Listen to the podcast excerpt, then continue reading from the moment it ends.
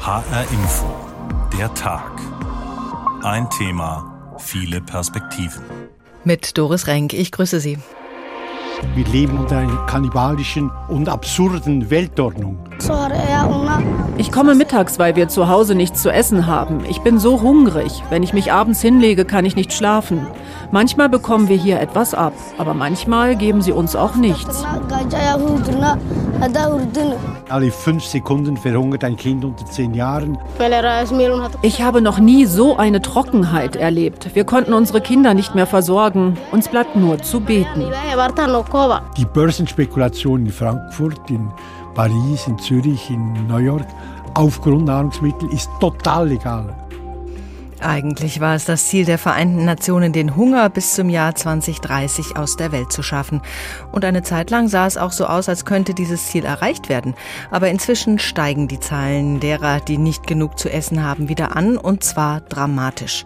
Missernten und Misswirtschaft, Dürren, Fluten, die Pandemie und Kriege führen dazu, dass es in vielen Ländern keine Ernährungssicherheit gibt.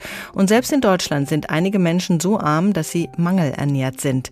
Wir gehen der Frage nach, welche Folgen der Mangel hat, selbst wenn der Hungertod vermieden werden kann. Weniger wäre leer. Der Hunger in der Welt, so haben wir getitelt und gehen der Frage nach, welche Folgen diese Mangelernährung hat. Unsere Korrespondentin Antje Dikans beschreibt uns die Lage in Somalia. Das Land ist von einer schweren Dürre gezeichnet. Mehrere Millionen Menschen in dem ostafrikanischen Land sind auf Nahrungsmittelhilfen angewiesen. Die Viehherden sind verendet und auf den Feldern wächst nichts mehr. Auf dem staubig trockenen Hof einer Schule im Süden Somalias spielen Kinder. Es ist Mittagszeit. Gleich wird es hier für alle eine einfache Mahlzeit aus Mais und Bohnen geben, finanziert mit Unterstützung der Vereinten Nationen. Der elfjährige Bashir und seine Freunde verfolgen die Essensverteilung aus der Ferne. Ihre Familien sind durch die Dürre in Somalia vertrieben worden. Die Jungen gehen nicht zur Schule und dürfen sich darum auch nicht mit den anderen in die Schlange stellen.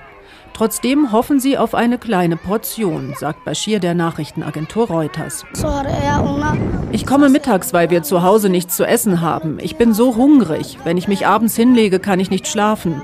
Manchmal bekommen wir hier etwas ab, aber manchmal geben sie uns auch nichts.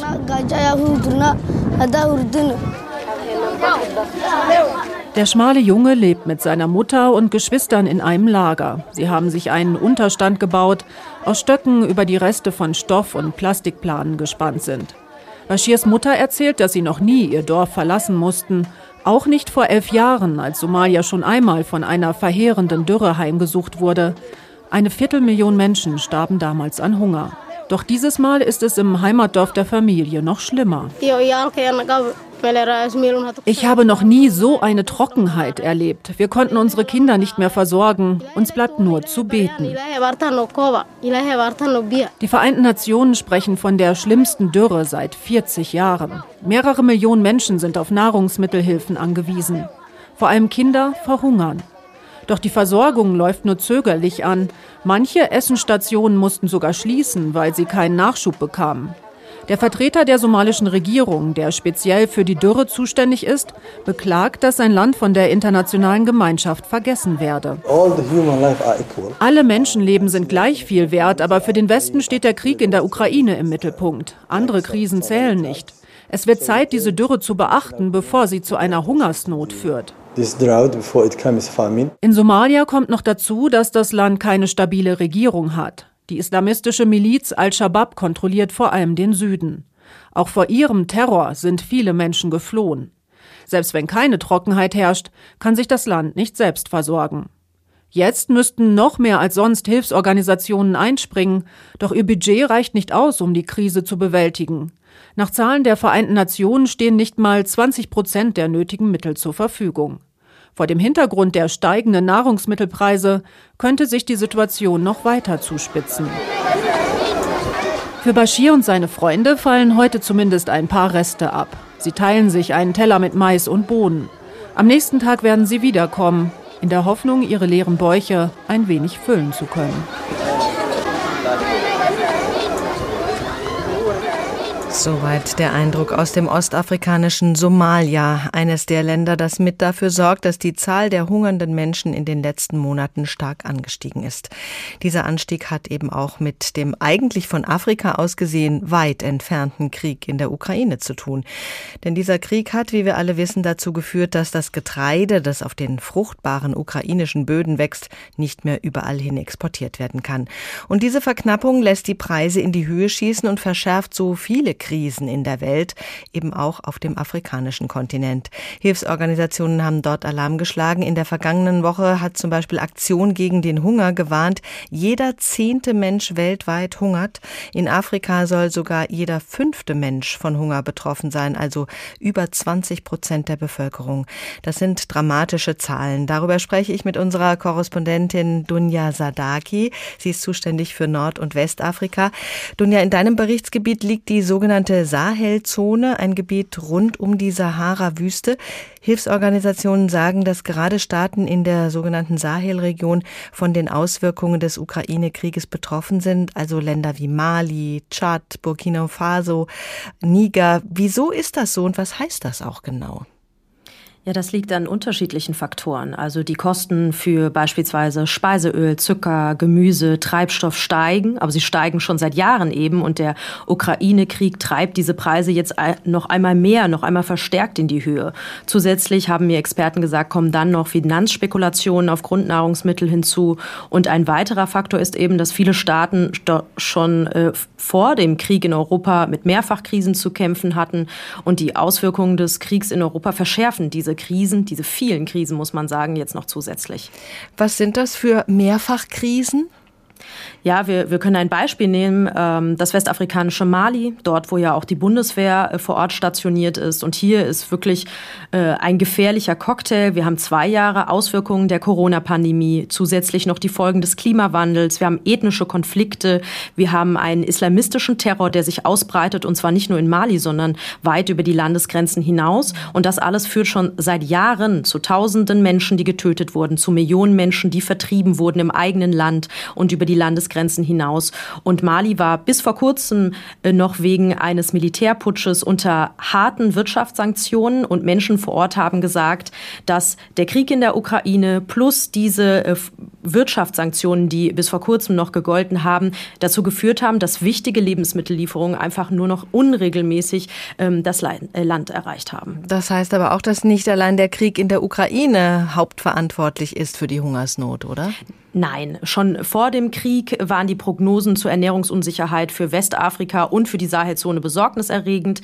Mal ein paar Zahlen. Das UN-Welternährungsprogramm schätzt, dass aufgrund des Krieges in Europa allein in Westafrika sieben bis zehn Millionen Menschen mehr von Ernährungsunsicherheit betroffen sind. Das sind Millionen von Kindern, die unter fünf Jahren sind und Hilfsorganisationen haben auch bereits Alarm geschlagen. Du hast es ja auch schon erwähnt. Und demnach seien nur in Westafrika insgesamt bis zu 38 Millionen Menschen von Hunger bedroht und sie nennen das die schlimmste Nahrungsmittelkrise seit zehn Jahren.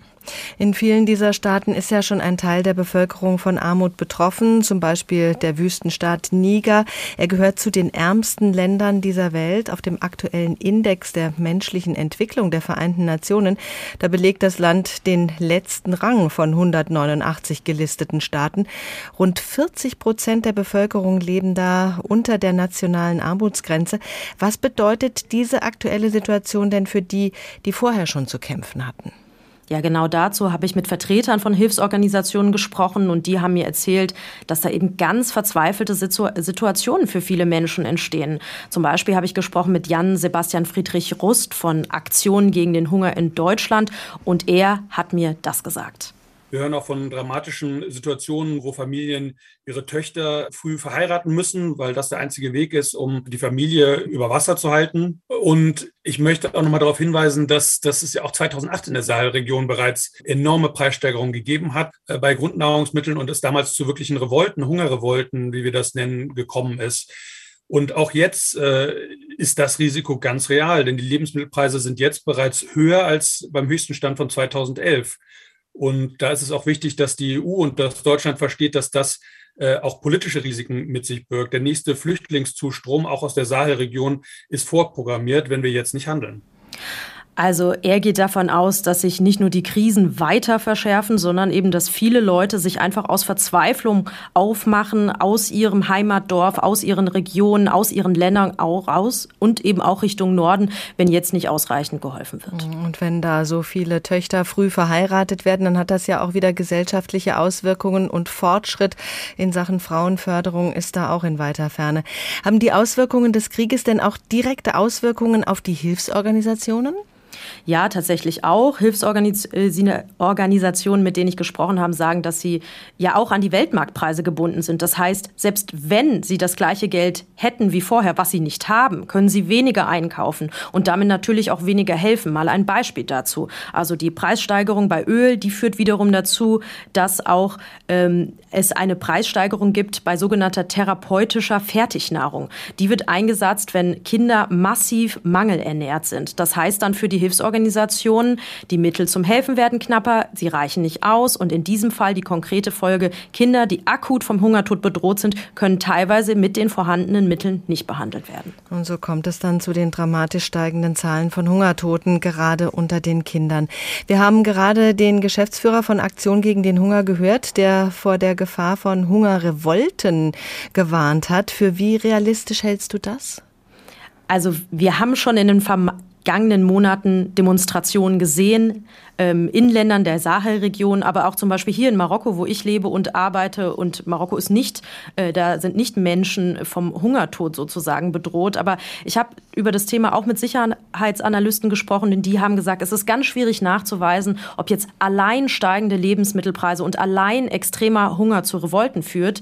Äh, da muss schon sozusagen ein explosives Gemisch her aus Vielfachkrisen, politischen Krisen, einen Staat, der massiv die Menschen unterdrückt äh, und dann dazu fühlt, dass die Menschen revoltieren. Und ich würde sagen, die Situation ist eine gefährliche Gemengelage gerade. Denn wir haben einerseits Millionen von Menschen leben in dieser Region, die in Gefahr sind. Und äh, da haben wir jetzt ja gerade nur über die Sahelregion, ein bisschen über Westafrika gesprochen und äh, noch gar nicht in andere Regionen des Kontinents geguckt.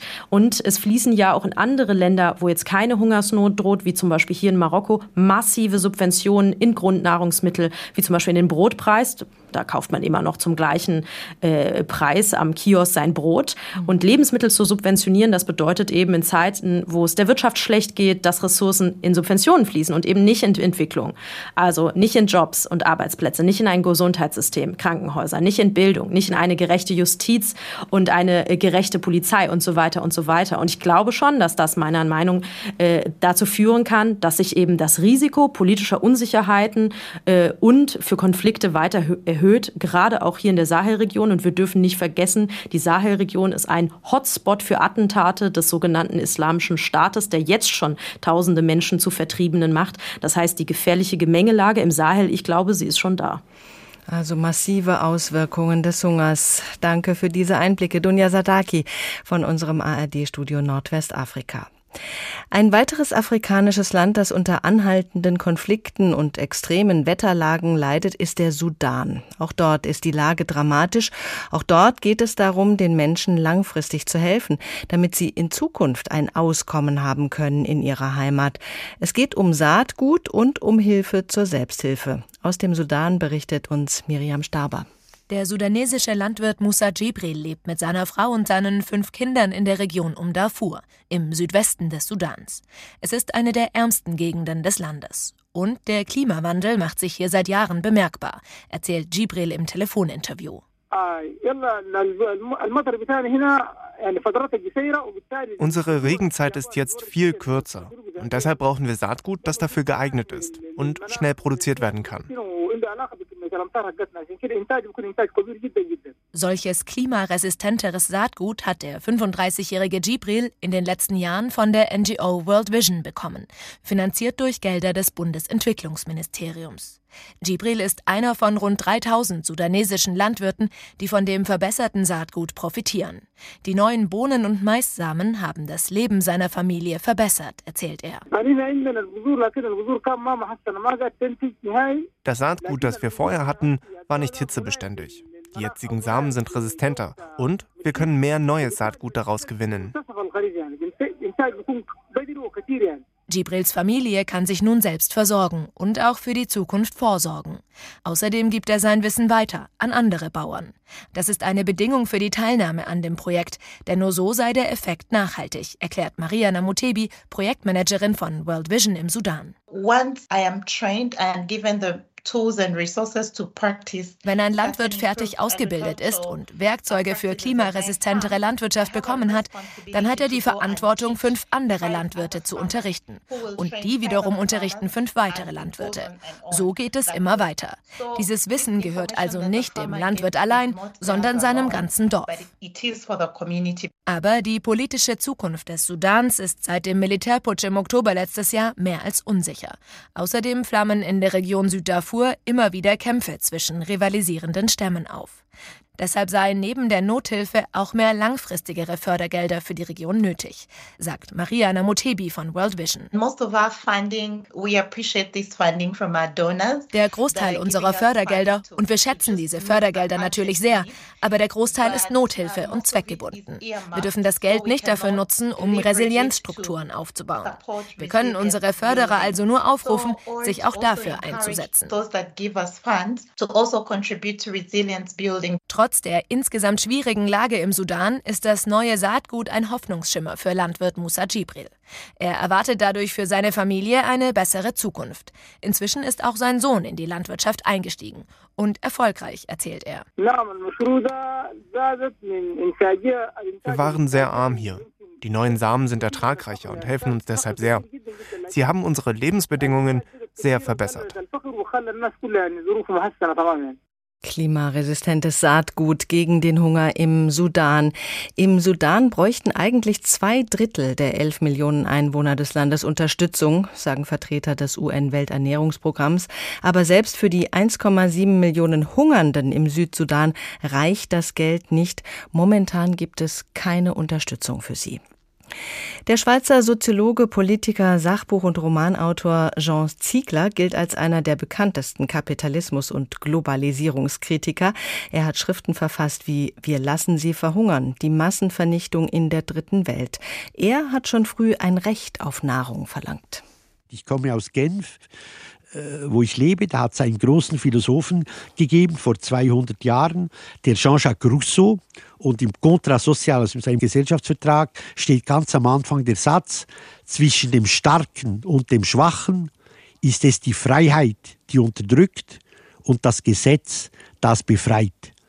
Wir brauchen ein Recht auf Nahrung. Und wir können nicht einfach die Freiheit des Marktes als Schiedsinstanz in der Nahrungsmittelverteilung akzeptieren auf einem Planeten, der mit Nahrungsmitteln überfließt.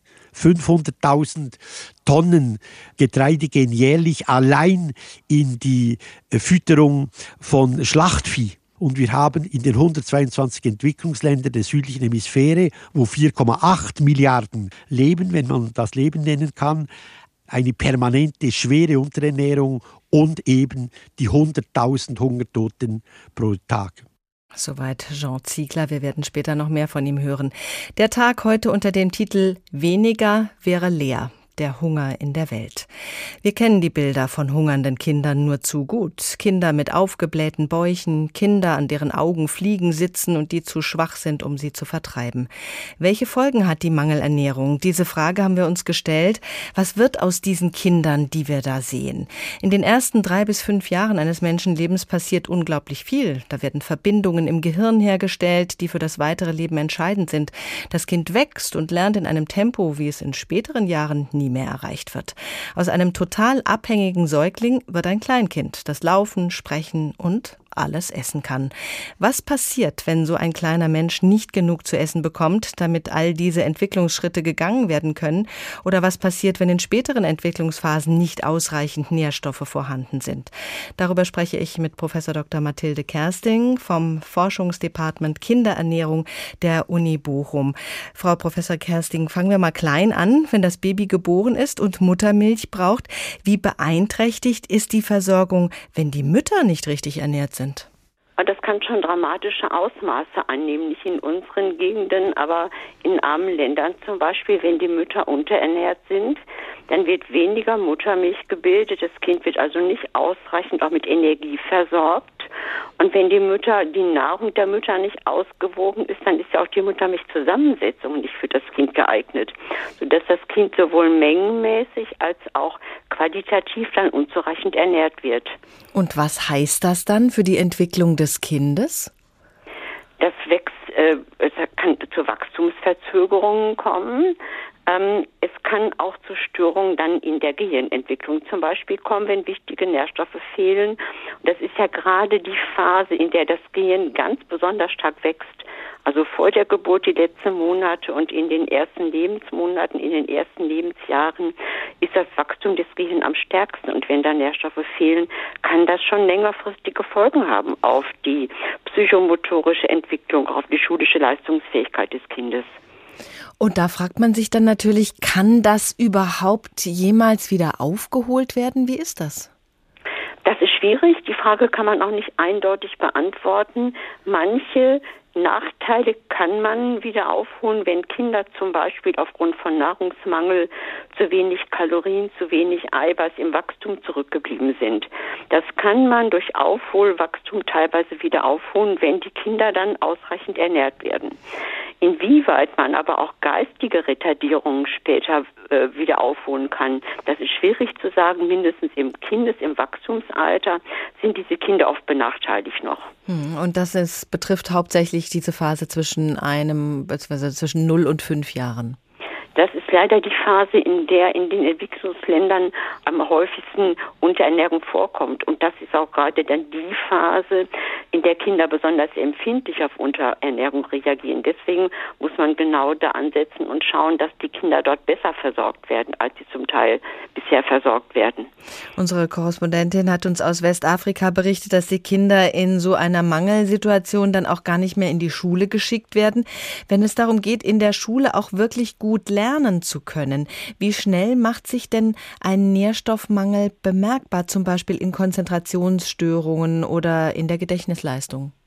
Also wenn Kinder zum Beispiel einen Jodmangel haben, indem sie nicht genügend von dem Nährstoff Jod aufgenommen haben, dann sieht man das schon ganz früh in der Phase der kindlichen, der frühkindlichen Entwicklung. Sie sind dann irgendwie lethargischer. Wenn sie einen Eisenmangel haben, sind sie blass, sie bewegen sich nicht, sind uninteressiert.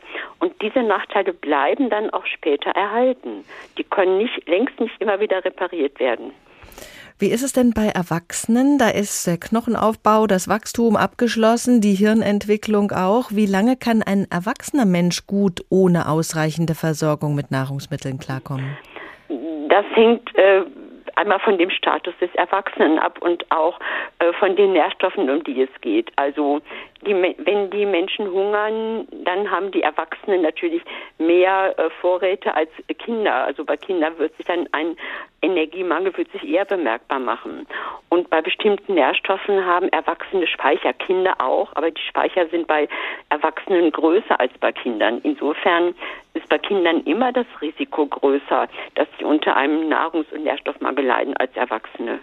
Es wird ja zunehmend beklagt, dass sich eine Mangelernährung auch bei Kindern in Deutschland zeigt, dass sie nicht ausgewogen ernährt sind, dass sie zu viel vom Falschen essen.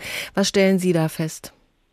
Ähm, ja, das stellt man einfach fest wenn man sich Kinder anschaut. Wir sehen ja, dass immer mehr Kinder übergewichtig sind. Wir wissen, dass äh, Übergewicht im Kindesalter auch Folgen für die spätere Gesundheit hat. Und die Kinder, die übergewichtig sind, essen ja oft nicht nur zu viel Kalorien, sondern sie essen auch die falschen Kalorien, sodass auch eine ausgewogene Nährstoff Zufuhr nicht zustande kommt und auch gerade so gesundheitsförderliche Stoffe, die wir mit Gemüse und mit Obst aufnehmen, die fehlen oft in der Ernährung dieser Kinder, sodass das auch Konsequenzen haben kann, auch auf Stoffwechselparameter, auf Entzündungsparameter zum Beispiel. Also die Gesundheit der Kinder ist dann nicht mehr optimal, wenn ich einfach nur Kalorien aufnehme und nicht auf eine gute Mischung der Lebensmittel und der Kalorienlieferanten achte. Hm, also auch ein Problem hierzulande. Wir essen oft einfach das Falsche und achten nicht so genau auf die Ernährung. Das ist natürlich auch dann wieder eine Sache, ob man denn überhaupt genau weiß, was das Richtige wäre. Da mangelt es bei uns eher daran. Ne? Wir haben zu viel und äh, zu wenig Informationen darüber, was uns gut tut. Ja, und auch eigentlich an dem, was in den Familien passiert, weil Kinder lernen am Beispiel der Erwachsenen. Und wenn die Eltern sich ungesund ernähren, dann wachsen die Kinder ja mit dem Vorbild auf. Insofern müsste man dort ansetzen. Dann hätte man ja auch gleichzeitig schon diese frühe Entwicklungsphase der ersten Lebensjahre äh, sicher überwunden, wenn die Eltern eben sich vorbildhaft verhalten, weil die Kinder ja gerade in den jungen Jahren am Vorbild der Eltern lernen. Wenn wir noch mal kurz zurückspringen auf die Lage in den afrikanischen Staaten, wir haben das auch schon gehört in der Sendung, dass da gerne gerade bei den ganz kleinen Kindern so eine Nährstoffpaste verabreicht wird. Ich glaube, die ist auf Erdnussbasis. Ähm, das kann kurzfristig natürlich sehr, sehr viel helfen. Aber wie ist das, wenn das dann wieder abgesetzt wird, werden muss? Ähm, das ist natürlich nicht gut, wenn das wieder abgesetzt werden muss, wenn dann die Ernährung nicht ausreichend ist. Ähm, äh, und diese äh, Zusatznahrung, die gegeben werden, die sind ja sehr oft auch angereichert mit besonders kritischen Nährstoffen, die eben die kindliche Entwicklung fördern. Also das kann man ja nur dann absetzen, wenn man einigermaßen sicher ist, dass die Basisernährung der Kinder ausreichend ist. Aber manchmal reichen dann ja auch die finanziellen Mittel nicht für diese Nahrungsprogramme und da muss man eben versuchen, dass man mindestens die ersten vier, fünf Jahre gut absichern kann. Aber im Zweifelsfalle reicht es dann eben nicht mal dafür, dass ein ja. Kind, was es am Anfang bekommen hat, dann auch dauerhaft, äh, dauerhaft damit versorgt wird. Vielen Dank für diese Einblicke in die medizinischen Aspekte, Professor Dr. Mathilde Kersting vom Forschungsdepartement Kinderernährung der Uni Bochum.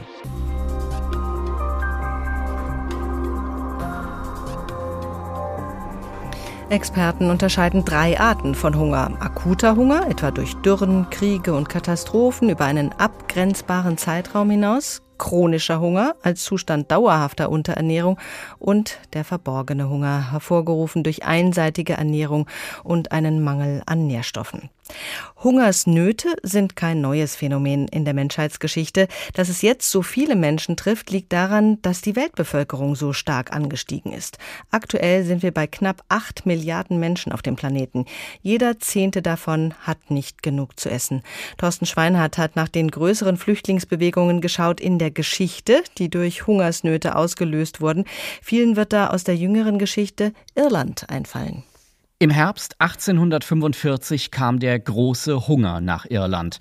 Es war die Zeit der Kartoffelernte, doch es gab nichts zu ernten. Fast alle Kartoffelknollen waren auf den Feldern verfault.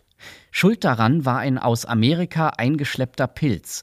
Die Kartoffelfäule grassierte ab Mitte der 1840er Jahre in weiten Teilen Europas, aber Irland traf sie besonders hart. Die Kartoffel war das Grundnahrungsmittel der Iren. Gerade arme Familien hatten außer Kartoffeln schlicht nichts anderes zu essen. Der als Great Famine, großer Hunger bekannt gewordenen Hungersnot fielen mindestens eine Million Menschen zum Opfer, jeder achte irische Bürger.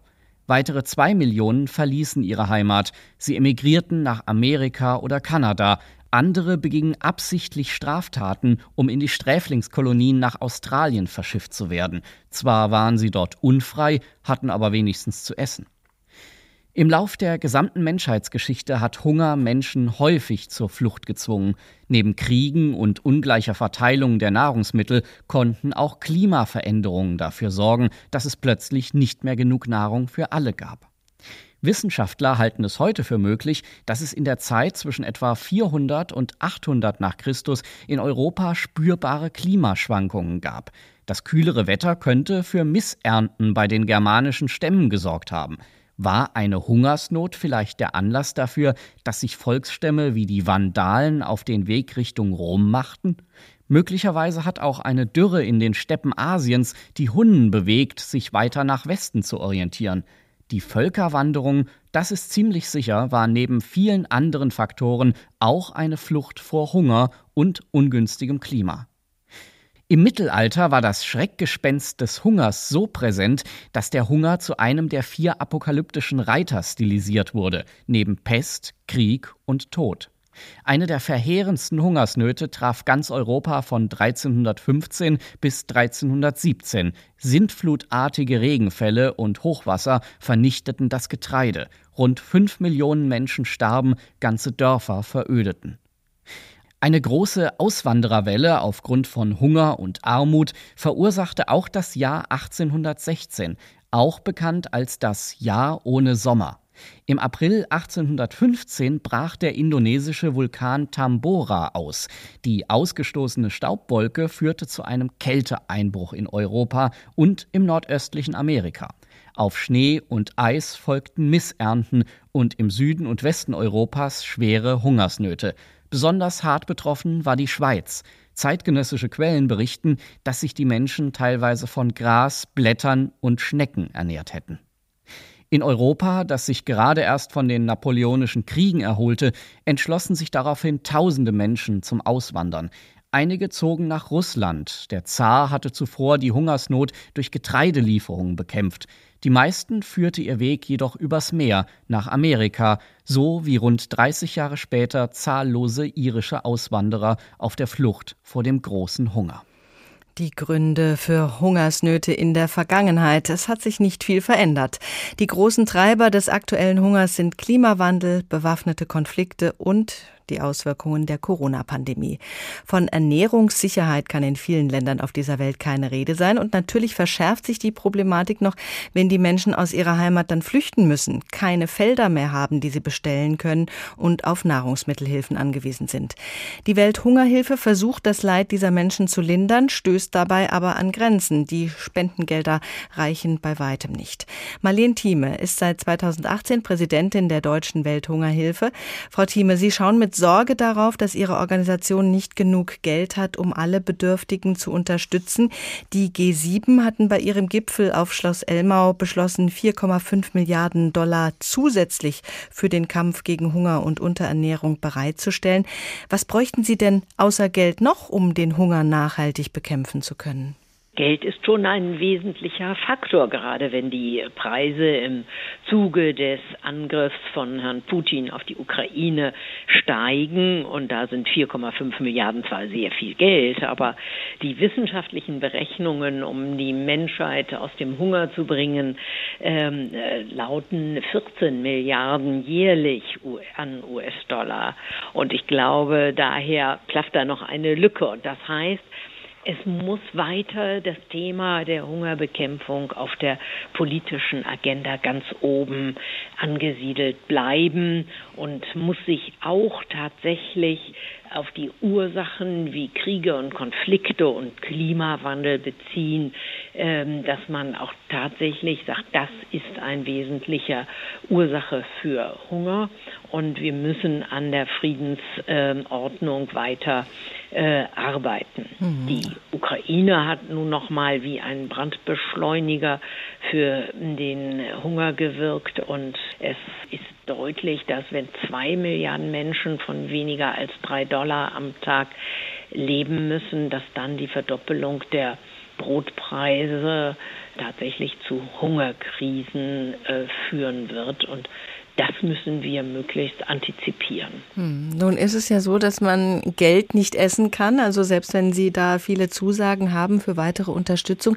Wie gehen Sie jetzt mit dieser aktuellen Nahrungsmittelknappheit um, die auch durch den Krieg in der Ukraine entstanden ist? Ja, das ist ein großes Problem. Ähm, tatsächlich äh, gibt es ja ähm, auch schon die Meldung, dass das Welternährungsprogramm die Rationen für die Menschen in den Flüchtlingslagern, zum Beispiel im Sudan, kürzen muss, ähm, weil einfach nicht genug Geld da ist. Ähm, Sie haben angekündigt, im Sudan, Südsudan, 1,7 Millionen Menschen weniger versorgen zu können. Sie machen keine Schulspeisungen mehr und die Rationen werden halbiert. Das heißt, dass die Kinder gar nicht mehr in die Schule gehen, weil sie dort nichts mehr zu essen kriegen. Sie werden früher zur Arbeit geschickt, insbesondere die Frauen werden viel früher verheiratet und das ist eine Spirale, die nach unten zeigt. und daher müssen wir tatsächlich über globale Ernährungssysteme viel stärker uns Gedanken machen. Wir hören das ja schon seit einiger Zeit, dass das Welternährungsprogramm die Rationen für die Menschen in Flüchtlingslagern nicht mehr so aufrechterhalten kann, dass da gekürzt wird, teilweise um die Hälfte, weil einfach nicht genug da ist. Das waren sicher vorher schon keine üppigen Rationen. Von wie wenig sprechen wir denn da eigentlich? Ja, das äh, gibt Kalorienberechnungen, äh, die sind für uns hier fast unvorstellbar. Ähm, und äh, ich glaube, dass das Entscheidende ist, dass man die Menschen empowert, da wo sie auch als Flüchtende zum Beispiel sind, dass sie in kleinen Gärten ähm, Mittel bekommen, äh, einen äh, Garten anzulegen, zu bewässern, Saatgut bekommen, was auch in diesen oftmals ja unwirtlichen und auch ähm, trockenen Gegenden ähm, ihnen tatsächlich ermöglicht, so etwas wie eine kleine Resilienz zusätzlich zu den ähm, Hunger äh, oder zu den Lebensmittelrationen aufzubauen. Mhm. Wenn Sie sagen, äh, Kalorienmengen, von denen wir hier äh, eigentlich gar nicht uns das vorstellen können, dass die ausreichen. Also äh, wir gehen hier davon aus, eine Diät, die ist schon mit 1000 Kalorien pro Tag äh, ganz zuverlässig. Wie viel Kalorien sind in so einer Ration? Also das ist manchmal 700 bis 1500 Kalorien am Tag und da kann man noch nicht mal von gesunder Ernährung reden und äh, gerade im Südsudan gibt es eben auch ähm, 1,3 Millionen unterernährte Kinder. Unterernährte Kinder bedeuten, dass sie Wachstumsverzögerungen haben, die sie auch nicht wieder aufholen können. Und da ist, glaube ich, neben der ethischen Erwägung ist auch ganz wichtig, dass wir sagen, da entstehen auch neue Hungerkrisen, mit denen die Welt dann umgehen muss. Wenn Menschen kein Auskommen mehr haben, da wo sie leben, dann machen sie sich möglicherweise auf den Weg in andere Regionen, in andere Länder. Wie hängen Hunger und die Migration auch nach Europa zusammen? Ja, gerade in Afrika ist die Migration aus Hungergründen besonders ausgeprägt. Die Menschen gehen im Wesentlichen in die nachbarliegenden Länder. Das kann man in Äthiopien, in Südsudan sehen, aber auch in Kenia, die ja alle schon viele Flüchtende aufgenommen haben. Die wenigsten können und wollen nach Europa kommen, weil sie ja auch dort heimisch sind, weil sie hoffen, dass ihr Leben irgendwann auch in ihrer Heimat wieder für sie möglich ist. Aber sicher ist auch, dass der Migrationsdruck zunehmen wird und wir sehen ja, dass manche Staaten auch Hunger als Waffe einsetzen und ihre Schleusen öffnen oder schließen. Und da kann man nach Syrien und an die türkische Grenze von Syrien und Türkei gucken. Äh, aber auch in Belarus haben wir das erlebt. Mhm. Hunger als Waffe. Durst als Waffe wird auch genutzt. Also der, der Wassermangel, der sich ja auch zunehmend ausbreitet, der wird von Herrschenden auch gerne eingesetzt. Ja, auch das. Das sehen wir ja auch am Nil, den Kampf um das Wasser, aber auch in anderen Regionen ähm, ist das wichtig, denn um den Anbau von Getreide, Gemüse und anderen Lebensmitteln, auch Hirsen oder Mais, äh, braucht es natürlich auch Wasser. Wir üben daher auch viele Dinge ein und brauchen anderes Saatgut, das eben nicht ganz so viel Wasser braucht, was hitzeresistenter ist. Wir versuchen mit den Bauern Maschinenringe, Bewässerungsringe aufzubauen, die es ihnen ermöglicht, tatsächlich eine regionale Versorgung, die resilient und auch unabhängig von anderen Einflüssen und schon gar vom Weltmarkt zu etablieren. Das wird immer klarer, dass die Lebensbedingungen für die Menschen in vielen Regionen dieser Erde schwieriger werden. Der Klimawandel macht sich da bemerkbar. Welche Rolle spielt eigentlich Geburtenkontrolle für die Welthungerhilfe? Wenn weniger Menschen versorgt werden müssten, dann würde das die Sache doch leichter machen, oder? Ja, wir sehen ja auch gerade, dass äh, bedingt auch sicher durch die Pandemie der Anstieg der äh, Geburtenzahlen deutlich gemindert ist. Und man muss immer wissen, dass Kinder soziale Sicherung für Alter und Krankheit äh, sind in den Ländern, die sonst keine sozialen Sicherungssysteme haben.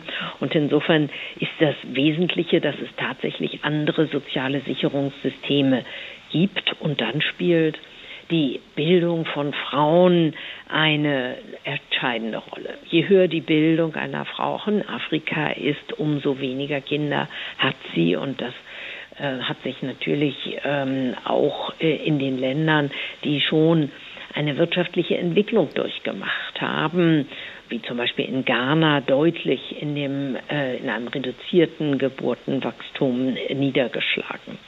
Daneben ist natürlich auch wichtig, eine Gesundheitsberatung zu machen, dass die Frauen ähm, aufgeklärt sind, dass sie wissen, wie sie auch verhüten können.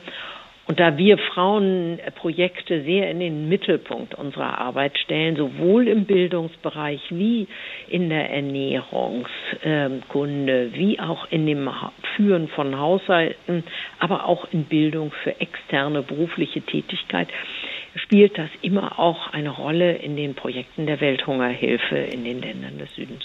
Die Frauenförderung werden wir gleich nochmal vertiefen. Vielen Dank, Marlene Thieme, Präsidentin der Deutschen Welthungerhilfe. Wir hören nochmal rein in die Kapitalismuskritik von Jean Ziegler. Der Schweizer Soziologe und Autor sagt uns, was die Börse mit dem Hunger zu tun hat. Einer der Gründe für dieses tägliche Massaker, das in eisiger Normalität vor sich geht, ist die Börsenspekulation auf Grundnahrungsmittel. Grundnahrungsmittel sind Mais, Getreide und Reis, die decken 75 Prozent des Weltkonsums ab. Die Börsenspekulation in Frankfurt, in Paris, in Zürich, in New York auf Grundnahrungsmittel ist total legal. Die wird getätigt von Hedgefonds, von den Großbanken. Die machen astronomische Profite mit der Spekulation auf Reis, Mais, Getreide und anderen, Grund und anderen Nahrungsmitteln aber treiben die Weltmarktpreise in die Höhe. Und in den Kanisterstädten dieses Planeten, in äh, Karachi, in den Favelas von, von Sao Paulo, in den Calampas von Peru, wo die Mutter mit ganz wenig Geld die tägliche Nahrung kaufen muss. Und da leben 1,1 Milliarden Menschen nach Weltbankstatistik. Wenn der Reispreis, Weltmarktpreis steigt wegen der Spekulanten, dann kann die Mutter nicht genug Nahrung kaufen. Und dann gehen die Kinder zu Hause zugrunde. Es ist wohl niemandem entgangen, die letzten Monate waren selbst für das eigentlich reiche Deutschland eine schwierige Zeit. Auch bei uns machen sich viele Sorgen, wie das wird, wenn die Heizkosten wieder bezahlt werden müssen, wie man mit den gestiegenen Lebensmittelpreisen zurechtkommen soll. Weltweit sind in den letzten Monaten mehr als 70 Millionen Menschen in die Armut abgerutscht. Und das bedeutet dann eben auch, dass weniger Geld für Essen ausgegeben werden kann. Und selbst wer Geld hat, kann sich oft nichts Essbares dafür kaufen. Stefan Büchler über die Situation im Libanon. Bäcker Nasi El Arabi aus Sidon steht vor leeren Regalen. Das, was er erzählt, macht deutlich, wie die Situation im Libanon ist. Wir konnten uns nur 60 Sack Mehl sichern. Das reicht hinten und vorne nicht. Das Mehl stammt wohl vom Schwarzmarkt. Ich bin hier nur Angestellter. Ich weiß nicht, wo oder von wem das Mehl gekauft wurde. Aber sicherlich nicht bei den offiziellen Stellen. Wir haben gebacken und fertig. Jetzt, mittags um eins, sind wir ausverkauft, haben nichts mehr. Der Bäcker hört auf zu backen, weil er kein Mehl mehr hat und das Mehl, was die Bäckerei noch bekommt, ist mindestens teilweise vom Schwarzmarkt, also besonders teuer. Die Menschen im Libanon haben Angst, dass es bald überhaupt kein Brot mehr gibt. Denn bislang hat das Land bis zu 80 Prozent seines Weizens aus der Ukraine importiert und das fehlt jetzt. Dazu kommt, dass es keine Vorräte im Land gibt. Die verheerende Explosion im Hafen von Beirut vor zwei Jahren hat die einzigen großen Silos im Land zerstört. Martin Frick kennt die Situation im Libanon. Der Direktor des Welternährungsprogramms der Vereinten Nationen in Deutschland macht sich Sorgen um die Armen im Land und um die Geflüchteten. Wenn Familien das Geld ausgeht, beginnen sie natürlich zu versuchen, sich billiger zu ernähren. Irgendwann, und das gilt vor allem für die syrischen Flüchtlinge im Libanon, ist der Etat so erschöpft, dass sich die Menschen buchstäblich nur noch von Brot und Tee ernähren. Wenn dann das Brot auch noch unerschwinglich wird, dann besteht wirklich eine sehr ernste Situation und die haben wir jetzt im Libanon. Die Inflation für Lebensmittel im Libanon ist dreistellig. Brot kaufen die Menschen morgens, weil es abends schon wieder viel teurer ist oder weil es schlicht keins mehr gibt. Eine aktuelle Studie der Bertelsmann Stiftung zählt den Libanon zu den am schlimmsten von Lieferengpässen betroffenen Ländern, zusammen mit Tunesien und Sri Lanka. Bei diesen Ländern geht es vor allem um Weizen und um Gerste. Insgesamt sieht die Studie aber 143 Länder weltweit wegen der Knappheit des Getreides als besonders verwundbar an. Darunter auch Thailand, Indonesien, Zypern oder Jemen. Die Analyse macht außerdem klar, dass die schlimmsten Auswirkungen erst im kommenden Jahr zu spüren sein werden, falls kein neues Getreide nachkommt, falls die Häfen in der Ukraine dauerhaft blockiert sind und keine anderen Transportwege gefunden werden. In Deutschland fasst Außenministerin Annalena Baerbock die Situation immer wieder in klare Worte. Es sind nicht Hunderte, es sind nicht Tausende, es sind Millionen. Menschen. Es sind 345 Millionen Frauen, Kinder und Männer weltweit, die akut von Nahrungsmittelknappheit bedroht sind. Es ist eine Hungerkrise, die sich wie eine lebensbedrohliche Welle vor uns auftürmt. Die Welthungerhilfe sieht sogar noch deutlich mehr Menschen, die aktuell unter Hunger leiden. Und noch eine andere Zahl macht deutlich, was Russlands Krieg und die dadurch steigenden Nahrungsmittelpreise bedeuten. Sie wurden in dieser Woche vom Entwicklungsprogramm der Vereinten Nationen veröffentlicht. In nur drei Monaten sind weltweit 71 Millionen Menschen wegen der steigenden Lebensmittelpreise in Armut abgerutscht. Da wird das tägliche Brot zum Luxusgut. Gesellschaftliche Veränderungen voranzubringen, stabile Verhältnisse zu schaffen, Bildung zu fördern, das alles kann nicht gelingen, wenn die Menschen hungern. Deshalb ist die Bekämpfung des Hungers so wichtig. Wie das langfristig gelingen kann, darüber spreche ich mit Matthias Mogge. Er ist Vorstandsvorsitzender von FENRO, dem Bundesverband entwicklungspolitischer und humanitärer Nichtregierungsorganisationen. Herr Mogge, Frau Thieme hat uns gerade gesagt, dass es bei den Hilfsbemühungen nicht nur um Lebensmittellieferungen geht, sondern auch darum, den Menschen die berühmte Hilfe zur Selbsthilfe zu geben, zum Beispiel über klimaresistentes Saatgut. Dabei spielen die Frauen in den besonders betroffenen Regionen eine besonders große Rolle. Warum ist das so? Die Frauen haben ja in vielen Staaten keine gute Position. Nee, sie haben keine gute Position und äh, diese Position versuchen wir in der Regel zu stärken. Sie sind ja häufig zuständig für das Management sozusagen der gesamten Familie. Häufig sind sie dafür zuständig, dass ihre Kinder die Schule besuchen können. Und sie sind für die Ernährung häufig auch eben zuständig. Deswegen sind Frauen auch häufig völlig überlastet. Ja, das ist eines der großen Probleme.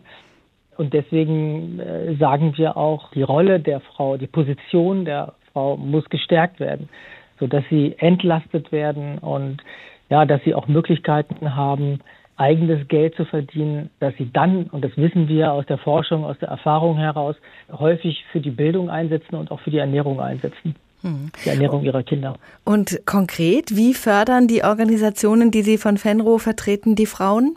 Also einmal auf einer politischen Ebene, indem wir dafür sorgen, dass Frauenrechte eingeklagt werden bei den Regierungen, dass zum Beispiel Frauen Landrechte bekommen, wo sie die zum Beispiel heute noch nicht haben. Mhm. Aber auch natürlich durch ganz praktische Arbeit, indem zum Beispiel Alphabetisierungskurse angeboten werden für Frauen, die keine Gelegenheit hatten, die keine Chance hatten, äh, rechnen, schreiben, lesen zu lernen. Es geht häufig auch um eine ganz praktische Arbeit, indem Frauen zum Beispiel Betriebsmittel bekommen, bessere Saatgut, ausgebildet werden in einer verbesserten Form der Landwirtschaft zum Beispiel in dem zum Beispiel auch Zusammenschlüsse von Frauen gefördert werden in Kooperativen, sodass sie gemeinsam vermarkten können, zum Beispiel, wenn ich an so äh, landwirtschaftliche Themen denke. Das heißt, man kann viel dafür tun, dass die Rolle von Frauen gestärkt wird und dass ihre Position auch gestärkt wird. Dafür ist es zum Beispiel auch oft gut, mit Männern zusammenzuarbeiten, Männer zu involvieren, damit die verstehen, wie wichtig eine starke Rolle der Frau in ihrer Gesellschaft, in ihrem Dorf, in ihrer Community ist. Also das ist gleichzeitig dann auch gesellschaftspolitisches Engagement. Viele sagen ja, grundsätzlich hätten wir genug zu essen für alle Menschen auf der Welt. Das mhm. Problem sei die Verteilung. Würden Sie das auch so sehen?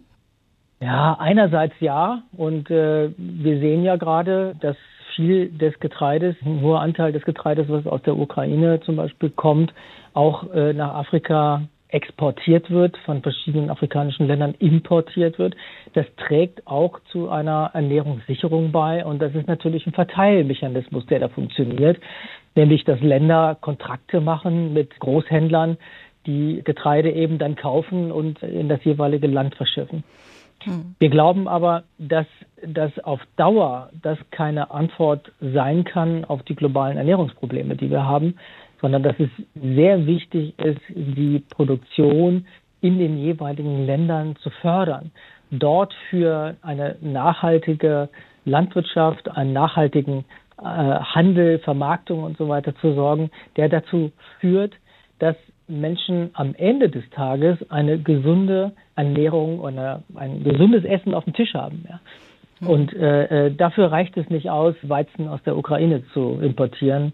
Dafür braucht es viel, viel mehr. Deswegen sagen wir auch immer, wir müssen das Ernährungssystem verändern, die Art und Weise, wie Nahrungsmittel produziert werden, wie sie gelagert werden, wie sie vermarktet werden und am Ende auch, wie sie konsumiert werden. Das ist das gesamte Ernährungssystem. Und das muss nachhaltig sein, das muss resilient sein, das muss klimagerecht sein und am Ende muss es gesund machen, ja, und nicht die Menschen immer noch kränker. Und wenn wir an das ganze Thema Übergewicht denken, dann wissen wir auch, dass das Ernährungssystem, wie es heute funktioniert, zu Hunger führt und auch zu Überernährung führt. Hm, Überernährung ohne die richtigen Nährstoffe, auch das haben wir ja schon angesprochen genau. in der Sendung.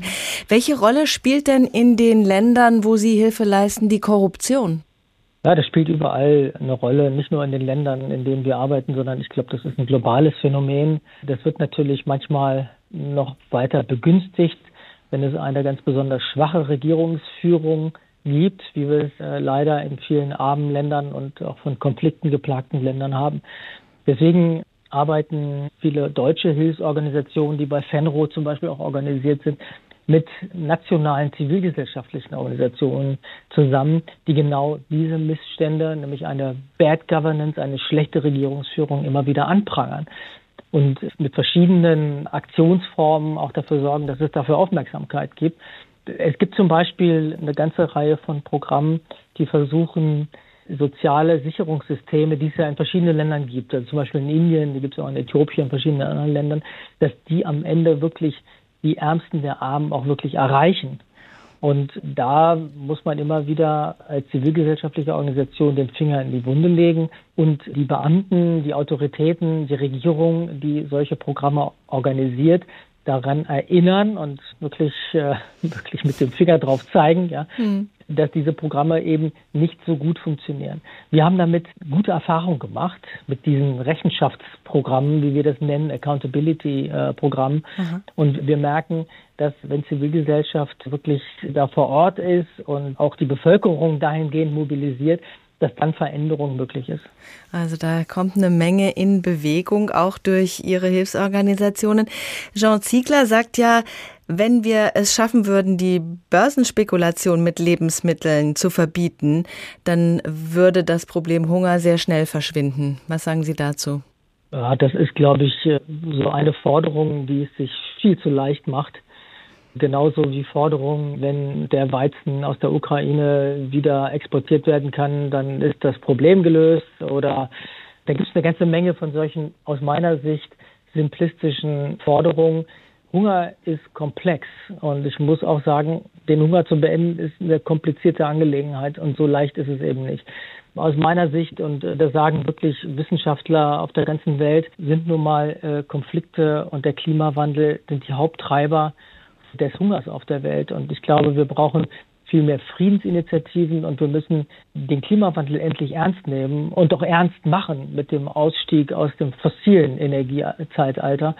Ich glaube, dann haben wir viel getan. Und zum anderen Hunger ist politisch, Hunger ist menschengemacht. In aller Regel ist Hunger menschengemacht. Deswegen bin ich immer davon überzeugt, dass Menschen auch den Hunger beenden können. Und dafür braucht es eine Politik, die dazu beiträgt, Hunger am Ende verschwinden kann. Wir wissen aus unserer Arbeit, dass eine gute Politik, eine, eine Politik, die den Menschen auch vor allen Dingen ins Zentrum stellt, und dafür sorgt, dass wir Armutskreisläufe, Hungerskreisläufe, Teufelskreisläufe durchbrechen, dass das am Ende sehr, sehr viel bringt.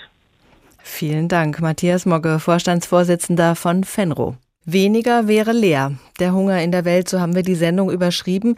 Der Hunger führt oft zum Tod und noch öfter dazu, dass Menschen in Verhältnissen leben müssen, die eigentlich unmenschlich sind. Ohne Perspektive, ohne Bildung, ohne die Möglichkeit, ihre Potenziale zu entfalten. Das Ziel der UN, den Hunger bis zum Jahr 2030 in den Griff zu bekommen, ist in weite Ferne gerückt. Das ist eine menschliche Tragödie. Auch diese Tagsendung können Sie jederzeit nochmal hören. Sie finden sie in der ARD Audiothek oder auch bei Apple. Wir haben auch einen Newsletter, den können Sie abonnieren und schreiben können Sie uns auch per Kontaktformular. Die Infos dazu finden Sie auf hr2.de oder hrinforadio.de. Mein Name ist Doris Renk. Schönen Tag, schönen Abend.